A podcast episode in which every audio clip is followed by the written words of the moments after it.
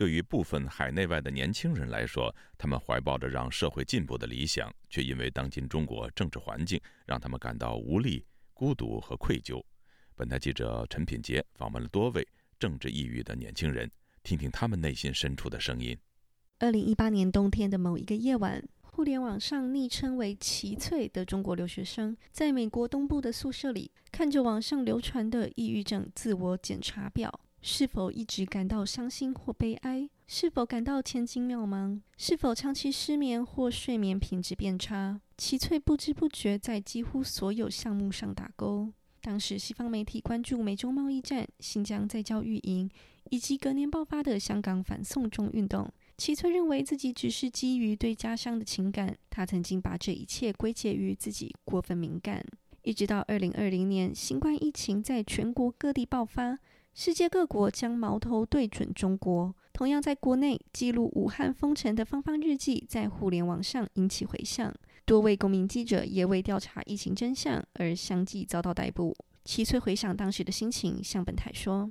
刚刚疫情的时候，几乎是在通宵刷推或者刷微博，也也就是强迫症一样的刷推刷微博，也不知道自己在找什么。我只有一半的魂儿是在就是现实生活中，然后另外一半的魂儿在网上政治抑郁。这一切都被政府的胡作非为给毁掉了。每一个发生在中国的社会案件，当地政府的错误决策，以及随之而来的删帖账号，都让齐翠感到愤怒、沮丧。二零二二年二月，当俄罗斯入侵乌克兰的枪声响起，他的政治性抑郁被推往巅峰，然后整个人麻木了。齐翠说：“政治性抑郁也也会渐渐的麻木吧。我已经从那种被被愤怒冲击到必须去说点什么、做点什么的状态，变成了现在我意识到我我可能无法改变。按道理说啊，任何人都不应该长期处于政治抑郁的状态之下，但是。”当你身为生长在中国大陆的中国人的时候，你如果没有一点点政治性抑郁，那你一定要么是坏，要么是傻。齐翠不是唯一一位有政治性抑郁的人。疫情期间，中国互联网上流传各式抗疫科普、疫情下的政治性抑郁等文章，教导民众如何舒压、调节忧郁情绪。在中国政府高压统治、严密审查之下。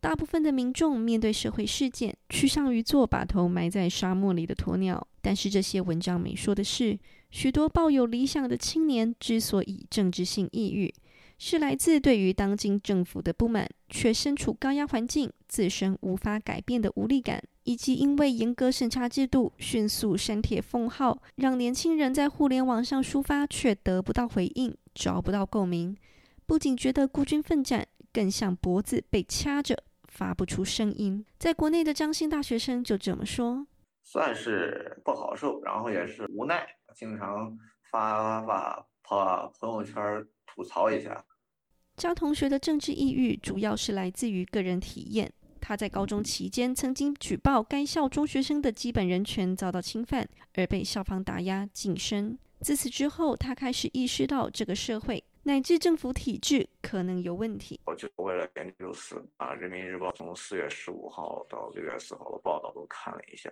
其中那些报道之后，每次看也会觉得叹息无奈，然后有想哭。当年原来《人民日报》真的是一家敢讲真话、为民发声的媒体，真的是群众的喉舌。他告诉本台记者，原本以为改革开放是个起点，当经济快速发展时。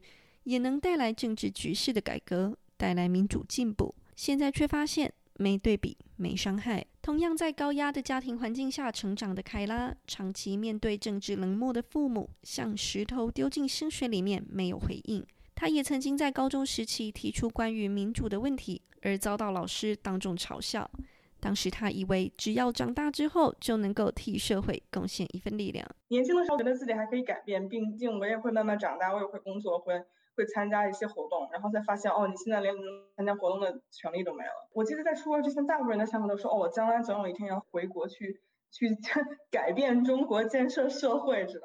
然后你就发现，其实其实就是这个想法它是假的，它永远不是真的。二零一八年第十三届全国人大会议通过宪法案，取消国家主席只能连任一次的限制，给予中国国家主席习近平无限期连任的权利。凯拉是在那个时候发现自己帮助社会的理想终究无法实现，政治性抑郁逐渐将他吞噬。去年底看到彭丽发在四通桥高挂横幅，他的眼泪终于控制不住。我我记得就是有次吃着吃着饭，眼泪就下来了，然后就吃不了了。是 就是在聊天这个事儿，然后就觉得心里控制不住了，然后就是眼泪就哗哗的下来，就是觉得好好难受，好内疚，然后好抑郁。有些时候就是不仅是就是情绪崩溃哭啊，有些时候就是过分的焦虑和担心到底会发生什么事情。美国临床心理学博士卢森，二零一七年在《赫芬顿邮报》上发表一篇文章，指出，政治抑郁症可能是一种符合美国心理学会抑郁症标准的临床病症。美国职业心理咨商师梅尔在回复本台时说，政治抑郁症中出现的普遍感受确实包括绝望、无助和无力，以及类似悲伤的症状。那些经历过政治抑郁的人，时常感到被困住，好像前途暗淡，让他们感到沮丧和精疲力竭。在未点名特定国家的情况下，梅尔这么告诉记者：“以下是同事代读他的说法：威权政府可以通过严格审查和控制宣传内容来加剧人们潜在的政治抑郁。很多时候，容易患上政治抑郁症的人会惊恐地看着自己自主行动的能力被剥夺，取而代之的是不同程度的打压和限制。”威权政府以这种破坏性的方式行事，给人民留下了更大的恐惧、不确定性，还有绝望，让他们不确定是否能够再为自己做些什么。凯拉现在每周会与心理师进行一次咨商，内容涵盖他的生活细琐到国家大事。虽然政治并不是让他抑郁的唯一原因，但是曾经对他的日常生活造成影响。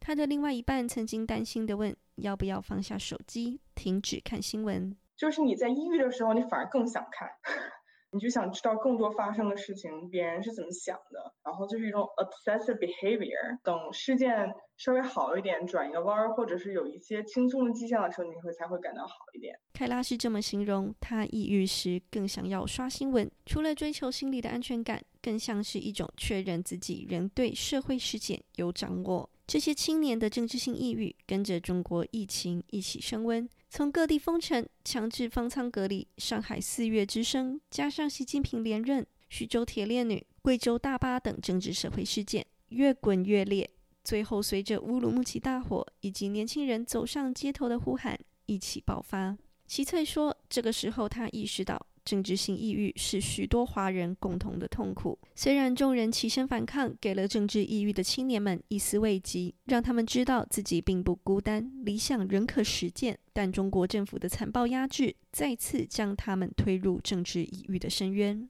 本台此前报道，多名年轻人因为参与抗争而遭到逮捕、失踪。身处海外的齐翠和凯拉在受访时不约而同地说：“看着国内的同伴相继被抓，他们内疚感与无力感逐渐加重，仿佛一个无止境的黑洞。”齐翠说：“其实我觉得白纸运动是一个多多少少是。”海外华人欠了墙内青年的一个很大很大的人情，我们因此被感动，然后找到了同伴。但是实际上，国内的年轻人他们的政治抑郁其实是更严重了，甚至他们要为此付出呃实际的代价。时代的一粒灰落在这些理想青年的头上，就是一座沉重的山。齐翠感觉这些政治社会事件就像陨石一样砸在中国年轻人身上。粉碎他们应该风光明媚的未来。尽管如此，齐翠最后仍不忘笑着向记者解释自己网名的由来是“猜字后”，暗示七夕族。这些政治抑郁的青年也没有从此失去希望。现在积极参与海外华人运动的凯拉相信，无论在微笑，在遥远的声音，都有力量，都是一种积累。有一天能够传回国内，愚公移山。人在中国的张同学则是告诉本台。政权更迭仍是必然。我们朋友也都想着要保护好自己，保养好身体。我们要活着看到那一天，不要放鞭炮呢。以上是自由亚洲电台记者陈平杰发自华盛顿的报道。